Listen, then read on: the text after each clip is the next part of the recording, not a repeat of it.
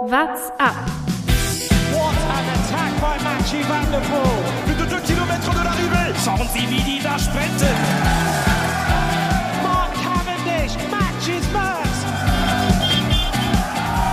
Tadej the Tornado wins the Tour de France. Are you a little cannibal? Nah, nah, little cannibal, come on. Tourfunk, die tägliche Dosis Tour de France. Etappe 16 ist schon in den Büchern. Die Beine sind ein bisschen müde. Nicht nur bei uns, sondern auch natürlich bei den Tour de France-Fahrern. Es ist verdammt heiß und Ugo Uhl holt sich den Etappensieg am heutigen Tag bei, bei dieser 16. Etappe. Und darüber wollen wir heute sprechen. Mein Name ist Jonas Bayern mit zugeschaltet Thomas Gerlich. Hey Thomas. Grüß dich, Jonas. Ähm, mich freut's, dass du sagst, dass nicht nur bei den Tour de France-Fahrern, sondern auch bei uns die Beine schwer sind. Wovon sind deine Beine schwer? Also ich saß heute zehn Stunden vorm Computer, meine Beine sind gar nicht so schwer. Mir ist zwar auch warm, aber meine Beine sind gar nicht so schwer. Wovon sind's deine? Von der Hitze. Ich will, ich will, Ja, nicht, schon, ich will nicht zugeben, dass ich allzu viel heute gemacht habe, außer also arbeiten im Büro, aber das beschränkt sich natürlich auf sitzende Tätigkeiten im Gegensatz zu den Fahrern, die heute da Wobei, die sitzen doch auch. Also total vergleichbar. Hast schon recht, sorry. Ja, ich habe wohl einmal den Stehschreibtisch nach oben gefahren, will ich zugeben. Oh ja. Okay. Hat man bei euch in der Arbeit Stehschreibtische? So, ja, stark. Ja, teilweise haben wir welche, aber genug davon, Thomas. Lass uns auf die Etappe schauen und heute, da ist so viel Abstruses passiert, über das wir sprechen müssen. Deshalb wollen wir uns oder wollen wir diese Kategorie heute mal vorziehen. Ausreißer und Ausrutscher. Ausrutscher Nummer eins, mein Lieber. Wir haben es beim Bilden der Ausreißergruppe gesehen. Die Ausreißergruppe steht schon und dann will ein Mann wieder nach vorne fahren. Es ist Quinn Simmons. Und er hat es nicht geschafft. Und ich glaube, der Grund, warum er, äh, oder der Grund, warum er es nicht geschafft hat, ist relativ klar. Er hat sein Bart, Bart ab, ist weg, oder? Ja, er hat sein Bart abrasiert. Was ist mit ihm los? Ja, er sieht jetzt halt wieder aus wie, wie 15. Ähm, und das könnte, könnte vielleicht das Problem gewesen sein. Ja, das fand ich auch das, äh, die optische größte Auffälligkeit der heutigen Etappe. Ähm, der klare erste Ausrutscher. Wollen wir heute einfach einige rausfeuern, weil ich habe ein paar oder willst du noch länger über Quinn Simmons reden? Nein, das sollte nur festgehalten werden an dieser Stelle. Und Trexi Gaffredo hat sich gleich noch einen weiteren geleistet. Mats Pedersen ist in einer Kategorie aufgetrieben von GCN. Die fragen immer nach, ja, was äh, nehmt ihr eigentlich zum Frühstück ein? Also was ist euer Frühstück?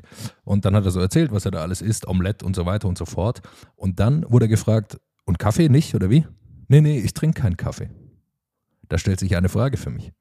Der Mann ist Radfahrer, es- hat man da nicht die Verpflichtung eigentlich viel Kaffee zu trinken? Plus, er fährt natürlich für ein Team, ähm, das sehr stark, äh, das sein Geld mit Kaffee verdient. Also optimal war seine Antwort da nicht gewählt. Äh, das hätte, glaube ich, der Sponsor wird sich auch nicht freuen. Und ich glaube, mittlerweile ist es ja gefühlt schon so, dass man als Radprofi auch eine Kaffeemarke irgendwie noch haben muss. Fast schon. Geschweige denn, dass man sie auch noch trinkt. Ähm, ja, ganz klarer Ausrutscher. Der nächste wäre meinerseits, ich füge einfach mal direkt noch einen hinterher. Heute machen wir das große Ausrutscherfeuerwerk. Äh, die Kette von Rafael Maika ist gerissen. Hast du das mitbekommen? Das war es tatsächlich. Ich habe gesehen, wie er, wie er hinfährt. Wahnsinn. Seine Kette ist anscheinend gerissen. Also entweder hat er zu viel Krass, Krass, für die Kette krass. getreten. Ich würde aber mal behaupten, bei den Profis, naja, die werden jetzt nicht eine ganze Saison mit einer Kette fahren, geschweige denn, das wird auch nicht die erste Kette während dieser Tour gewesen sein. Der Ruhetag war gerade mal gestern. Da hat man die Räder bestimmt auch noch mal ein bisschen hergerichtet und so weiter.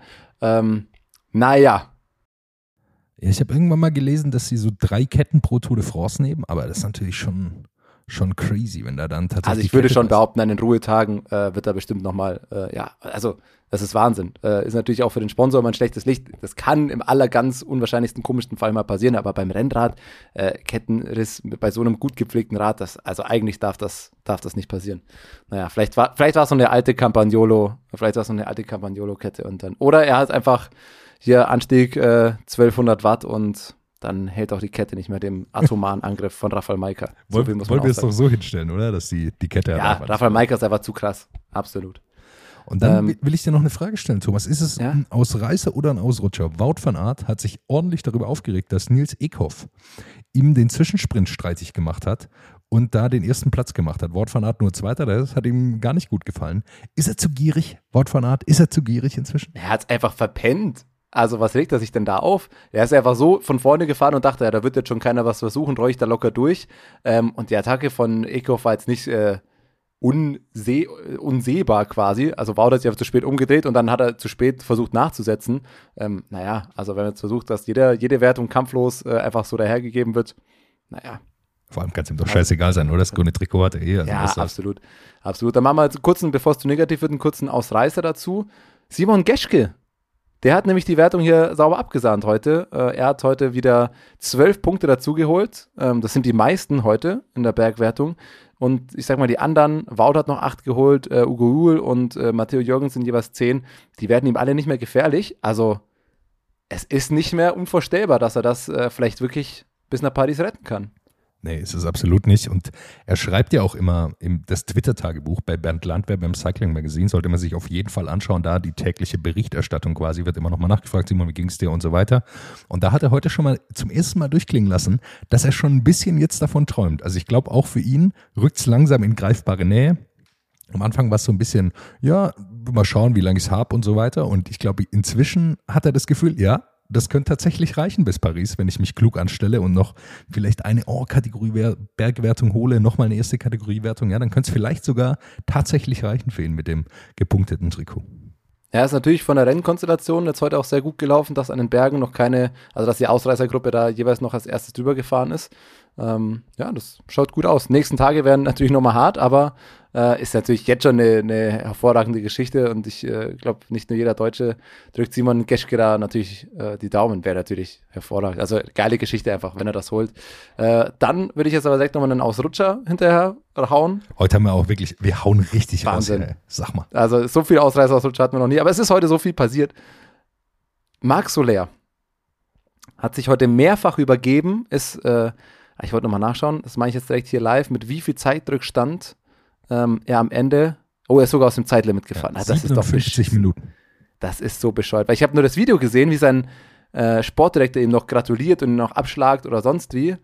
Ähm, und da dachte ich erst, okay, hat er es vielleicht noch geschafft, aber es ist 57 Minuten, also noch 27 Minuten hinter dem Gruppetto, hinter Fabio Jakobsen, ins Ziel gekommen und hat sich vor dem ersten Berg schon mehrfach übergeben und ist alleine hinten rumgegondelt. Und äh, ich glaube, wir haben das jedes Jahr, die Debatte während der Tour, aus verschiedensten Gründen. Was baut diesen ver verquerten Epos auf, dass es sich wert ist, unter allen körperlichen ähm, Unstimmigkeiten irgendwie ins Ziel zu retten? Warum streitet da nicht irgendwer ein und sagt, hey, also dein Ehrgeiz und dein Mut und alles schön und gut, aber steig vom Rad, das macht keinen Sinn. Warum lässt man den zu Ende fahren? Also, es ist, wir, wir sind keine Ärzte und wir können auch nur spekulieren, was er hat. Und ich will jetzt gar nicht spekulieren, aber offensichtlich tat es seinem Körper nicht gut und es war sehr früh auch schon klar, er wird heute aus dem Zeitlimit fallen. Warum holt man den nicht vom Rad?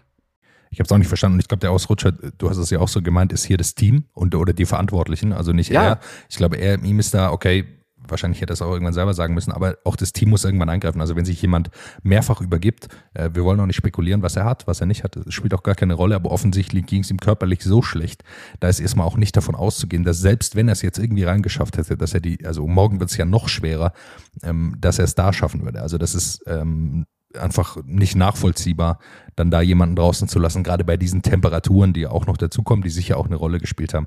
Ähm, das ist nicht, nicht verantwortlich gehandelt aus meiner Sicht von den, von den Verantwortlichen da, die ihn da irgendwie durchpeitschen und nochmal an, äh, motivieren, dass er weiterfahren soll. Absolut. Ja, und dann noch ein Ausrutscher. Und ich glaube, dann haben wir wahrscheinlich die Etappe allein durch unsere Kategorien schon halb nacherzählt. Sind natürlich wir.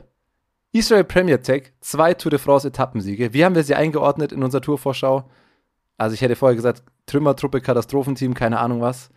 Also ich sag mal, es gäbe ein paar Teams, die wären über zwei Etappensiege schon recht froh. Ich glaube, fast alle Teams werden Ah, über zwei Etappensiege froh. Ja. Die liefern richtig ab, vor allem mit zwei Leuten, die man gar nicht so auf dem Schirm hatte. Ugo Hull eben heute, Simon Clark, der die Roubaix-Etappe gewinnt, damit war auch nicht zu rechnen. Also die liefern richtig ab dieses Jahr und ich glaube, damit äh, sind wir ja auch schon irgendwie bei der, in der Etappe drin. Wir wollen es so ein bisschen zweiteilen heute, weil es dann doch zwei ganz unterschiedliche Kämpfe waren, weil dann doch was passiert ist im Gesamtklassement, auch wenn es gar nicht zu erwarten war eigentlich auf den ersten Blick, aber es ist was passiert. Aber deshalb wollen wir erstmal einen Blick auf die Ausreißergruppe und eben auf den Etappensieg werfen. Am Anfang bildet sich direkt eine große Ausreißergruppe mit unter anderem Ugo Hull eben drin, Simon Geschke war drin, Mat Matteo Jorgensen, äh, ganz, ganz viele weitere Fahrer, die da alle mit vertreten sind. Unter anderem aber auch natürlich Satellite Rider, wie man so schön sagt, also Wout van Aert. Ähm, äh, wer war noch dabei? Daniel Felipe Martinez und äh, Brandon McNulty, also von allen drei Podiumsteams, die hatten quasi noch einen Satellite Rider vorne drin, ähm, geht dann in den ersten Berg. Gruppe teilt sich schon ein bisschen. Vorne ist erstmal eine Gruppe raus. Simon Geschke, du hast schon gesagt, fährt dann super stark hinterher. Zur ersten Bergwertung holt sich diese Ber erste Bergwertung auch. Und dann unten äh, spielt Israel eben diese Überlegenheit aus mit ihren zwei Fahrern. Ugo Hull greift an, äh, kriegt einen kleinen Vorsprung und Michael Woods ähm, sitzt dann nur noch hinten drauf und fährt mit, vor allem hinter FDG, Michael Storer, Valentin Morois, die da sehr aus, äh, stark aussahen äh, und dann am Ende eben Matteo Jorgensen. Kommt in die Abfahrt, 30 Sekunden Vorsprung für Ugo Ull, der da sehr stark draufbleiben kann. Ähm, Matteo Jorgensen stürzt dann noch in der Abfahrt und ab da ist eigentlich klar, dass sich Ugo Ull dann den Etappensieg holt. Ähm, die Bilder danach sind sehr, sehr emotional. Ich glaube, das sind Bilder, die wir auch alle natürlich sehr gerne sehen im Sport, einfach weil da jemand gewonnen hat, der gar nicht so häufig gewinnt und der seinem Sieg ähm, seinem Bruder, seinem verstorbenen Bruder gewidmet hat, der in einem äh, Unfall gestorben ist. Und da kommen natürlich Emotionen durch. Jetzt im letztes Jahr hat er, oder er hat letztes Jahr mal gesagt, dass er ähm, äh, ja, so ein Tour de France-Sieg anstrebt für seinen Bruder eben. Und ich glaube, da kommen dann die Emotionen raus und das sind natürlich dann unglaubliche Bilder und man hat da, freut sich einfach unglaublich ihn. Also ich will jetzt ja ungern die alte Phrase rauspacken, aber das sind dann doch irgendwo Geschichten, die schreibt nicht nur der Sport, aber die können im Sport einfach hervorragend transportiert werden. Und das ist doch auch mit ein Grund, warum wir die Tour de France alle so sehr lieben. Ähm, die Bilder, die Geschichten, die da erzählt werden, was man da mitbekommt, äh, war doch heute genauso eine Geschichte, die man auch gerne einfach hört. Ja, und am Ende ist es für Israel zwei Etappensiege eine, eine, eine starke Tour geworden. Ähm, oder jetzt schon. Äh, kann, ja, kann ja noch was dazukommen. Am Ende. Kann tatsächlich ja. noch was dazu kommen. Und man muss mal dazu sagen, es war der erste Profisieg überhaupt für genau. Uwe Uhl. Und ehrlicherweise gibt es was Besseres, als bei einer Tour de France einen Etappensieg zu feiern und damit seinen ersten Profisieg. Also fantastischer geht's doch gar nicht. Ja, vor allem, man muss ja einfach überlegen, wie viele Teams, wie viele Fahrer versuchen es und wie viele sehr gute Fahrer versuchen, das Tour de France-Etappen zu gewinnen und wie schwer ist es einfach. Also wie wenige schaffen. Es ist nicht jemand wie Wout, der das oder ein paar andere, die das regelmäßig mal schaffen. Ähm, wir wissen alle, wie stark Leonard Kemner gefahren ist. Äh, muss man auch noch dazu erwähnen, der heute nicht gestartet ist wegen einer Erkältung. Ähm, bei dem es dieses Jahr knapp äh, nicht gereicht hat und wie viele gute Fahrer es knapp immer nicht schaffen oder vielleicht einmal einen oder so holen ähm, und dann den ersten Profisieg bei der Tour de France. Besser geht's nicht. Ja, wie selten es ist, nochmal kurz da zurückzukommen, dass Michael Matthews hat erst seinen vierten Etappensieg gefeiert jetzt dieses Jahr. Und wenn man ja. denkt, was das für ein absoluter Weltklassefahrer ist und selbst dem sind erst über vier, Jahre hinweg. Genau, über wirklich lange, lange Jahre hinweg und selbst dem sind erst vier Etappensiege gekommen. Also das Niveau ist einfach gewaltig hoch und äh, jetzt holt er sich's und Israel, die liefern richtig ab dieses Jahr.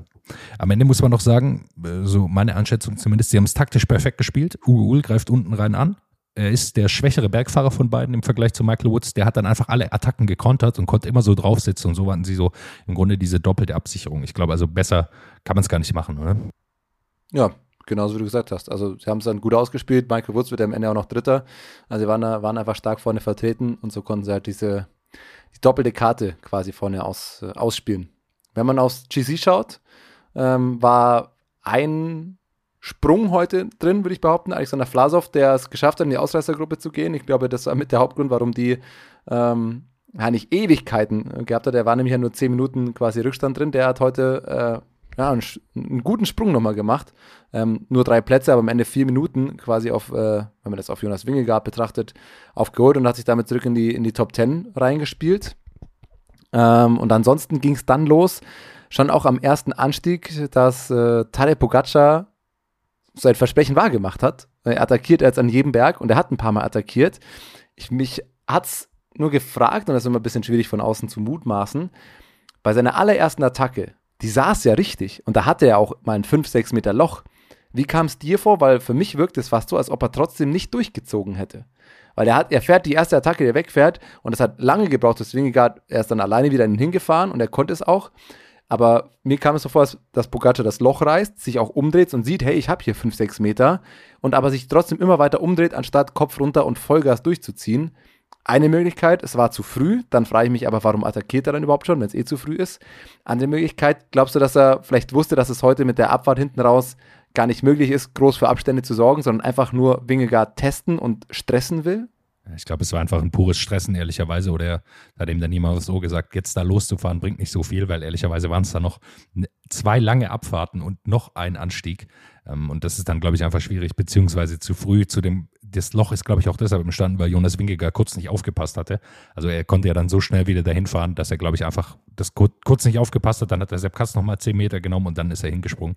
Also es war, es war glaube ich, keine Schwäche von Jonas Wingegar, sondern er hat ihn einfach nicht gesehen. Kann man auch sagen, ist eine Schwäche, äh, das ist klar. Aber äh, am Ende glaube ich nicht, dass es eine Schwäche war. Was ich noch ähm, spannend fand, also er hat es ja dann mehrfach versucht, äh, wollen wir gleich noch drüber sprechen, auch in der Abfahrt. Das fand ich eigentlich die sinnloseste Attacke, weil... Äh, der spielt nur, glaube ich. Ja, ich glaube, das sind nur Spielchen. Ja, das kann, das kann sein, dass er ihn stressen will. Ich habe es nicht so ganz verstanden, weil am Ende, wenn er da in der Attacke wegfährt, äh, Nathan van Hooydonk hat er oben gewartet am Berg auf Jonas Wingegar, um da in der Abfahrt auch helfen zu können. Und ehrlicherweise, da kann er keinen so einen Vorsprung rausholen, dass sich das lohnt für ihn. Ja, was ich ganz spannend fand, ist, dass Enric Mass bzw. Moviestars versucht hatte mit einer konzertierten Aktion. Äh, kennen wir jetzt aus der Bundesregierung und hier spielt es auch eine Rolle. Ähm, sie sind zu dritt losgefahren, also Enric Mass und zwei seiner Helfer. Äh, Carlos Verona war noch dabei und Gregor Müllberger. Ähm, hat dann eine Minute rausgefahren. Am Ende auch an diesem ersten Anstieg. Äh, zwischendurch war er eine Minute vorne, aber am Ende war es auch aus meiner Sicht so, ja gut, aber was passiert jetzt? Die beiden sind weg. Er war dann alleine vorne draus mit 40 Sekunden und dann kommt halt eine ewig lange Abfahrt, selbst wenn er da drüber kommt mit dem Vorsprung. Ja, was macht er dann? Es wartet oben niemand auf ihn. Also es hat für mich, war ein bisschen so eine Panikreaktion. Da hätten sie ihn besser in die Ausreißergruppe geschickt. Ja, absolut. Und am Ende verliert Enric Mas heute wieder fast drei Minuten. Also es hat am Ende ja äh, das absolute Gegenteil einfach nur gebracht. Ähm, Habe ich, hab ich auch nicht verstanden. War natürlich ein bisschen witziges Bild. Wir könnten fast unseren alten Mensch Movistar Jingle an der Stelle mal wieder einspielen, wie die drei da vorne wegfahren. Aber ähm, ja, am Ende wenig gebracht. Wenn man noch aufs GC schaut, was heute dann doch noch passiert ist, ist Roman Bardet, der heute massiv verloren hat. 3 Minuten 30 auf die, auf die Spitzengruppe und die immer noch Sharon Thomas, Nairo Quintana und David Godou mit dazugehört haben. Die sind alle mit derselben Zeit reingefahren. Muss man sagen, dass es jetzt vielleicht für Bardet mit Giro und der Tour doch zu viel wird, zu lang wird. Er auf jeden Fall heute einige, ja, doch sehr eingegangen ist, ähm, würde ich sagen und damit im Endeffekt all seine Chancen aufs Podium verspielt hat. Und nächste Frage, bombe ich dich ein bisschen mit Fragen voll, sorry. Steht damit äh, die Top 3 der Tour de France? Ich würde sagen nämlich ja. Die Frage ist nur noch die Reihenfolge. Genau, also Jonas Wingegar weiter vorne 2 Minuten 22 vor Tadej Pogacar, dann eben Jaron Thomas, der heute wieder keine Zeit verliert, 2,43, der wieder, das ist ein typisches Rennen gefahren ist, einfach immer sein Tempo hochgefahren, das ihm sicherlich auch wehtut, aber wo er weiß, dass er das fahren kann. Und ähm, so ist es dann gut ausgegangen für ihn und ich glaube, bin voll bei dir, er hat jetzt 1,30 circa Vorsprung auf Nairo Quintana, der heute einen sehr, sehr guten Eindruck gemacht hat, können wir gleich noch drüber sprechen. Also Nairo Quintana äh, sieht super aus jetzt für die dritte Woche, haben wir ihn, glaube ich, schon lange nicht mehr so stark gesehen jetzt über zwei, zwei Wochen äh, zumindest mal. Äh, und ich glaube, am Ende holt er mindestens 1,30 auf Quintana im Zeitfahren. Genauso Godu, der kurz dahinter steckt. Und damit ist für, aus meiner Sicht die Top 3 klar. John Thomas für mich auch die klare Nummer 3 in, dem, in, dem, in diesem Trio. Und man hat auch das Gefühl, oder, dass sie auf diesen dritten Platz auch fahren. Also sie wissen genau, dass sie an die zwei vorne wahrscheinlich mit G nicht rankommen und dass sie sich darauf konzentrieren, den dritten Platz abzusichern. Weil am Ende muss man sagen, sehen Sie diese Abfahrt nochmal, Daniel Felipe Martinez hat oben gewartet und sie haben ordentlich Tempo gemacht, um auch äh, eben Bardet und, und so weiter nochmal abzuhängen, um den Zeit abzunehmen. Naro Quintana, haben wir gerade schon drüber gesprochen, der sah heute super stark aus. Was ist so ein bisschen, also ich war überrascht, dass er so lang so stark mithalten konnte. Er konnte die Attacken nicht immer mitgehen, aber er war der letzte GC-Fahrer, der mitgehen konnte bei, bei Pogacar und Wingegar, plus Kass und Maika, die heute einen super Job gemacht haben. Aber da war ich dann doch überrascht, du auch. Ja, absolut. Also ich finde krass, wie konstant Nairo diese Tour fährt. Er hat äh, noch keinen Einbruch gehabt. Ich bin jetzt sehr gespannt bei ihm, was die nächsten, ja, vor allem zwei Tage passiert. Es ist halt vor allem nicht mehr ganz die Höhe. Das hat man ja sonst ihm ja auch immer so zu, zugeschrieben, dass wenn es je höher es geht, er stärker wird. Äh, und so hoch sind wir jetzt gar nicht. Der macht einen brutal starken Eindruck. Platz 4 im GC, also nicht nur für ihn, auch für sein Team. Wenn Quintana am Ende die Tour auf Platz 4 abschließt, wäre es, glaube ich, ein Riesenerfolg. Hm Vielleicht, wenn irgendwas bei einem der drei da vorne passiert, kann Quintana sogar noch aufs Podium springen, wer weiß, aber ja, ich finde super. Ich mag Nairo, ich finde ihn kult, also keine Ahnung, wird er eh abgekultet, äh, witziger Typ. Ähm, Freue mich sehr, dass er da vorne mit dabei ist. Hat irgendwie was. Bin ich auch sehr happy drüber. Also Attacken haben wir gesehen, auch in der Abfahrt nochmal. Ähm, von Pogacar zumindest eine kurze. Dann ging es eben in diesen letzten Anstieg rein und da übernimmt dann Rafael Malka, der ein ordentliches bzw. richtig starkes Tempo anschlägt. Am Ende sind es eben nur noch Quintana, Wingegar, Pogacar, äh, Thomas und äh, Sepp Kass dabei. Und dann, äh, du hast es schon rausgefunden für uns, ganz investigativ hier, dass ihm die Kette gerissen ist. Und dann übernimmt Sepp Kass und ich glaube, der hat so ein hohes Tempo dann angeschlagen, dass Pogacar gemerkt hat, nee, äh, das hat, hat keinen Sinn mehr, äh, hier nochmal zu attackieren. Oder glaubst du, es war einfach, er war einfach kaputt? Ja, ich glaube, er war einfach kaputt. Viel, viel mehr bleibt da wahrscheinlich nicht zu sagen. Also, er war, ich glaube, ich glaube. Sorry. ja, ich, ich glaube, er konnte auch Ich nicht bin mehr. ganz ehrlich, ich habe gerade noch versucht, was nebenbei rauszufinden und habe deine Frage nur halb mitbekommen. so muss es sein, Thomas.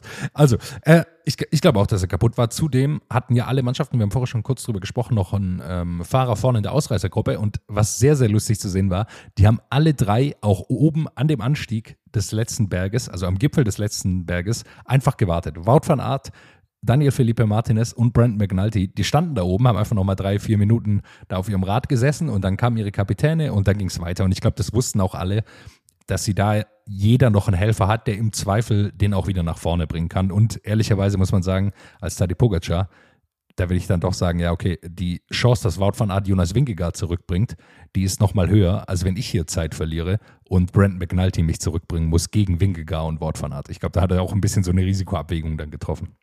Ja, ganz genau das. Also bei dem Etappenprofil heute war klar. Also witzig, dass ich das mit, diesem äh, Satellitenfahrer, das setzt sich ja irgendwie doch immer mehr durch. Mittlerweile äh, klappt es doch auch bei mehreren Teams immer öfter und genau wie du gesagt hast, war es das, okay, wenn irgendwas krasses passiert, hat jeder der drei großen Teams vorne einen drin. Ähm, und so war es dann halt, okay, brauchen wir doch nicht, nehmen wir sie mit, aber am Ende war es dann klar, wenn da irgendwas passiert, selbst wenn Bugaccia irgendwo ein Loch gerissen hätte, also wie will er das denn alleine da überhaupt ins Ziel fahren? Ich fand es ganz lustig, dass es Daniel Felipe Martinez war für Ineos, weil der am Ende, glaube ich, als einer der fünf schlechtesten Abfahrer im kompletten Peloton gilt. Ich glaube, am Ende war er da dabei, weil er natürlich über die Berge drüber kommt und er es dann da hochschafft eben. Aber das war, fand ich dann ein bisschen lustig. Am Ende war der Weg nicht weit für John Thomas, aber ich glaube, das wäre eine spannende Abfahrt geworden, wenn Daniel Felipe Martinez da die, die Lokomotive hätte geben müssen. Äh, Thomas, lass uns doch sprechen. Max Soler ist jetzt aus ausgestiegen, also aus dem Zeitlimit gefallen. Das heißt, noch ein Helfer weniger für Tadej Pogacar, Jonas Wingegaard. Dem fehlen Primoz Roglic und Steven Kreuzweig. Ich glaube, Steven Kreuzweig fast die größere Belastung, weil der einen sehr, sehr starken Eindruck gemacht hat. Ähm, wie, wie schätzt du jetzt die beiden Teams auch gegeneinander ein? Also haben beide noch die Möglichkeiten? Am Ende würde ich, aus meiner Sicht ist es zumindest so, Kass und Maika, die schenken sich gar nicht so viel und dann ist es Wout van Aert und Brent McNulty als die nächsten zwei wichtigsten Helfer. Oder hast du ein anderes Gefühl, dass Wout noch mehr aufs eigene Rechnung fährt oder, oder wie ist da dein Gefühl? Nee, will ich schon auch so sagen. Also ich glaube vor allem in den nächsten beiden Tagen, dass also sie nehmen sicher nicht viel, beide haben wichtige Helfer verloren. Am Ende glaube ich trotzdem noch, dass Wingegaard die stärkeren Helfer hat. Ähm, und vor allem wird es jetzt für Wout auch gar nicht mehr um so viele Freiheiten gehen, weil ehrlicherweise ähm, ja, die Sprint, jetzt kommen erstmal zwei Bergetappen, da wird er sich komplett als Helfer einspannen lassen. Ähm, und das grüne Trikot, das hat er im Endeffekt auch schon nahezu abgesichert. Also da, da kann, glaube ich, nicht mehr so viel passieren. Hm, nichtsdestotrotz wird es am Ende, also ich glaube, Wingegaard hat immer noch das stärkere, die stärkeren Helfer, auch wenn es nicht mehr so viele sind. Ähm, und ich glaube, dass jetzt trotzdem auch die nächsten beiden Tage, wenn da was passiert, vor allem auf das Duell einfach ankommen wird. Also wir haben jetzt zwei Bergankünfte, morgen erste Kategorie, übermorgen Or-Kategorie Ankunft. Ähm, ja, da werden sie beide am Anfang noch Helfer brauchen, aber hinten raus wird es gehen. Wenn Pogacar nochmal attackieren will, dann muss er Wingegaard alleine abschütteln. Und geht es nicht mehr darum, wer da mit dabei ist. Und dann ist die Frage, ob ihm das gelingt. Du hast schon die Etappe morgen angesprochen eben. Äh, ich glaube, da wird es für alle darum gehen, ihre Kapitäne so weit wie möglich reinzufahren und dann wird es irgendwann zum 1 gegen 1 Duell kommen zwischen den beiden. Ich glaube auch nicht, dass da jemand anderes mithalten kann, so, stark Quintana heute aussah. Ich glaube nicht, dass er mit den beiden mitgehen kann, sondern da geht es dann ganz klar um Platz 3, 4, 5 äh, mit Godu, äh, mit Adam Yates auch noch, der auch noch eine gute Rolle spielt. Wollen wir auch nochmal erwähnen, dessen Vertrag läuft, läuft auch am Ende aus. Also ich glaube nicht, dass der Bock hat, seine kompletten Ambitionen jetzt hier über Bord zu werfen und für John Thomas zu fahren, sondern ich glaube, der hat auch eigene Ambitionen. Ja, Adam, Adam Yates, ganz kurz, der kann halt auch noch ein bisschen offen, bei der will ich mal sagen, auf Nairo hat er es nicht übertrieben viel Rückstand. Nairo ist jetzt auch nicht der beste Zeitfahrer, also Adam Yates kann ja auch im GC dann noch ein, zwei Plätze theoretisch noch springen, wenn man nur aufs Zeitfahren hinten rausschaut. Bin ich voll bei dir. Lass uns auf Fantasy schauen. Äh, uns beide blenden wir dabei mal aus. Ich habe heute auf Dankeschön. Giulio Ciccone als äh, Kapitän gesetzt. Das ging mal ordentlich nach hinten los äh, und hat mir wahrscheinlich eine gute Platzierung gekostet. Spielt alles keine Rolle. Bria Gokart hat heute die Etappe gewonnen. Erstmal Props für den Namen, fantastisch. Sehr gut. Und äh, der hatte Ugo Hull tatsächlich in seiner Mannschaft. Fünf-Punkte-Fahrer, hat mit 776 Punkten gewonnen. Beeindruckend, äh, Ugo Hull da drin zu haben. Auf jeden Fall ein cooler, ein cooler Guess. Und vorne bahnt sich einfach ein Zweikampf an. AECC Rider mit 12.333 Punkten. Wahrscheinlich doppelt so viele Punkte wie wir beide haben, Thomas, der liegt äh, 60 Punkte vor Bergi. Also da ist ein richtig, richtig knapper Kampf, glaube ich, im Brand um die, um die Führung. Wird es am Ende vielleicht ein bisschen drauf ankommen, wer noch mehr Wechsel hat für die, für die letzten Etappen. Ja, das glaube ich auch. Aber man muss AECC Reiter auch einfach zugutehalten, dass er einfach ein Profilbild hat. Ähm, das ist ein Hund mit einer auffälligen Sonnenbrille. Und vielleicht muss Bergi da einfach noch nachziehen. Das wäre mein, mein Vorschlag, mein Ratschlag an unseren Kollegen. Das sind, Aber spannendes sind Duell dann die vielleicht letzten drei Prozent, oder? Die, die Ja, das kann viel ausmachen, ja. Morgen, du hast es schon gesagt, geht's nach Peragü. Vier Bergwertungen haben wir. Dreimal erste Kategorie, inklusive der Zielankunft, einmal zweite Kategorie, also auch einige Punkte fürs Bergtrikot. Simon Geschke, die Daumen sind gedrückt von unserer Seite, äh, dass du da mitziehen kannst. Und ich glaube, worauf es ankommen wird, ist dieser Schluss in Peragü eben. Das ist diese Flugbahn. Wir waren dort schon mal äh, 2018. Da hat Roman Bardet das Ganze gewonnen. Und spannend war da zu sehen, dass die in die letzten 500 Meter noch alle gemeinsam gefahren sind und Christopher Froome dann 20 Sekunden verloren hat. Habe ich vorhin nochmal nachgeschaut. Also da ist selbst auf den letzten 500 Metern, wenn man dann Einbruch hat, noch nicht alles gegessen. Also das könnte richtig, richtig hart werden, je nachdem, wie sie das Rennen machen. Ja, wir, also die nächsten zwei Tage werden geil. Da muss man anschauen, da entscheidet sich die Tour. Ähm, danach kommt nicht mehr so viel bis auf das Zeitfahren. Das heißt, wir haben jetzt die zwei entscheidenden Tage. Die Pyrenäen sind äh, endgültig, oder man ist endgültig, das Peloton ist endgültig in den Pyrenäen angekommen. Ähm, freuen wir uns doch drauf. Es wird entscheidend. Mal gucken, was geht. Thomas, ich bin sehr Ich gespannt. brauche von dir einen Doppeltipp. Zum einen für einen Etappensieger Oh morgen natürlich. Morgen? Ja. Mm, Ich, ich gehe auf Ciccone, einfach weil ich gar nicht mehr so viel wechseln kann und einfach hoffe, dass er mir im Fantasy nochmal ein paar Punkte reinbringt. ja, ich glaube, dass morgen auch tatsächlich jemand aus der Ausreißergruppe es macht. Ähm, das, das könnte ich mir tatsächlich vielleicht auch gut vorstellen. Wobei, Ja, ich gehe einfach davon aus, dass die Ausreißergruppe macht, weil ich glaube, ähm, weder Jumbo Wismar noch UAE genug Fahrer haben, um sowas zu kontrollieren. Also der wird am Anfang irgendwie wird's hektisch zugehen, wer alles in die Ausreißergruppe kommt. Bin mir ziemlich sicher, dass Enric Mas nochmal versuchen wird. Äh, und dann wird spannend sein, was Ineos versucht, ob die versuchen, Adam Yates zum Beispiel in die Ausreißergruppe zu schicken und so ein bisschen die Teams kaputt zu fahren. Aber kann ich mir fast nicht vorstellen, die fahren relativ defensiv. Und ich glaube, dann ist es eine Ausreißergruppenetappe. Und ähm, ich, ich versuche jetzt auch ein bisschen Zeit zu geben, um noch hier einen, einen Pick rauszuholen für, für ja, ja, ich Fantasy. überlege. Es ist, Ah, aber meine Fantasy-Tipps, da weiß man halt, dass genau das Gegenteil eintreten wird. dann, äh, dann die zweite Frage. Luis Leon Sanchez. Ja, ich meine, Luis Leon Sanchez war jetzt schon häufig nah dran, auch bei schweren Bergetappen. Da kannst du gar nicht so weit weg liegen. Und dann ist die zweite entscheidende Frage, glaube ich, kann Pogacar Winkegaard Zeit abnehmen? Äh, ich sag morgen nicht, übermorgen ja. Ich glaube, morgen schafft das. Äh, morgen äh, schafft das an dieser letzten Rampe, äh, vielleicht 15 Sekunden. Ich glaube, Ja, das könnte reicht nicht. Er muss sein. ihm- Nee, glaube ich auch nicht. Also wir haben uns ja hier auch schon mal drüber verständigt, dass er ihm, glaube ich, schon 1,30, 1,20 muss er ihm abnehmen. Bis zum letzten Zeitfahren eine Minute ist vielleicht drin, aber wir werden sehen. Wir hören uns morgen wieder. Macht's gut. What's up? Der Radsport-Podcast. What's Up ist eine M945 Produktion. Ein Angebot der Media School Bayern.